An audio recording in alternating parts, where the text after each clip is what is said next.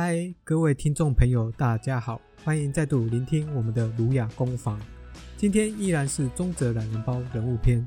今天我们要来谈谈一个几乎是家喻户晓的人物——王阳明。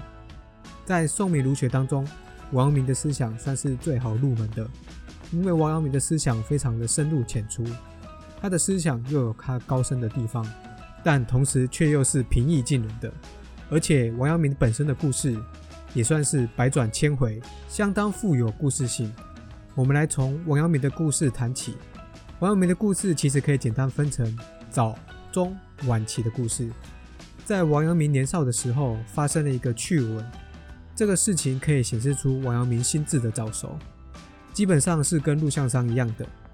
王阳明年少时曾经问过私塾的老师：“何谓天下第一等事？”私塾的老师告诉他：“读书登第。”也就是说，对于私塾的老师而言，天底下最重要的事就是考取功名。这跟我们现在读书风气其实是差不多的，读书就是为了赚钱或者是社会地位而已。但王阳明却说：“读书登第不是天下第一等事，天下第一等事乃是读书学圣贤。”也就是说，对王阳明而言，从年少就有志向成为圣贤。这即便在以前也是很少人能够这样气宇轩昂的说。虽然王阳明读书志在成圣成贤，但并没有因此而荒废学业，所以在二十八年顺利考取进士，担任兵部的官职。但官场的生活并没有想象中的顺利。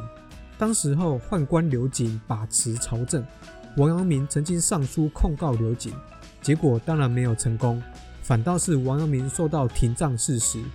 要知道，廷杖不仅是一件极其侮辱的事情，更可能会打死人的。只要超过三十下，就可能会致命。但是王阳明当时候廷杖事实，还是挨了过去。但是王阳明的磨难并没有因此而结束。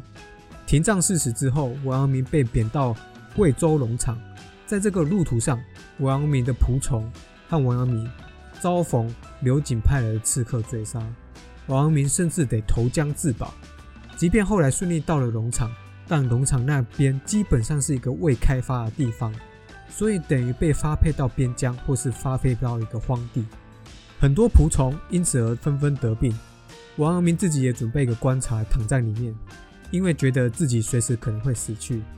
但因为有此百死千难的遭遇，让王阳明第一次开悟，后来称为龙场悟道。奠基了王阳明以后思想的雏形。在刘瑾离世之后，王阳明终于恢复该有的官职。晚年出任江西的官职，遭逢宁王叛乱，宁王率十万大军前往南京，而王阳明随即起兵讨伐。三十五日内，王阳明的部队大战宁王的部队三次，最后王阳明生擒宁王，平定这一点差点改朝换代的叛乱。王阳明是少数儒者当中可以带兵打仗的，一般儒者都是文人。事实上，这样文武兼备的儒者最早就是孔子。如果我们看过孔子的画像，会发现其中有个版本是孔子佩戴宝剑的，这代表孔子也从事过军事活动。要一直到了明代，才有王阳明这样的儒者，文武兼备。王阳明带兵打仗，但并非动辄讲求血气。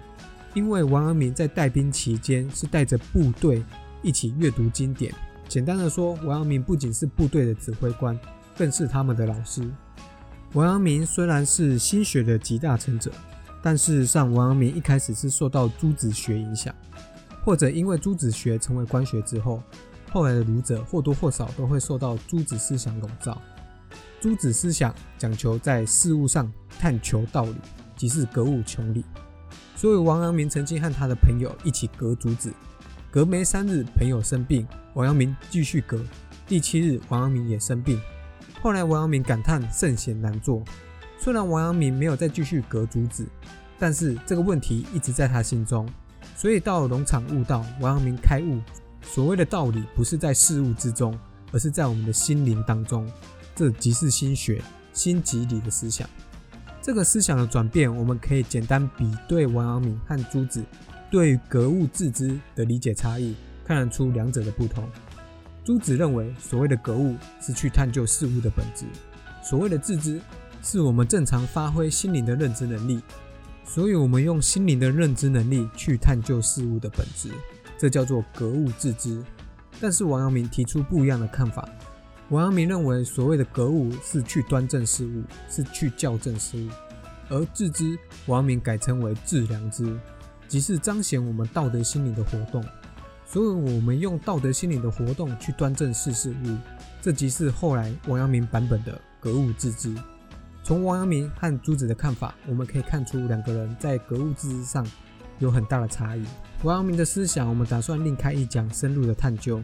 今天我们就简单的勾勒到此。如果你喜欢我们今天的整理，请不要吝啬的按下订阅或关注，并分享给其他有兴趣的朋友。感谢你的聆听，我们下一讲再见喽。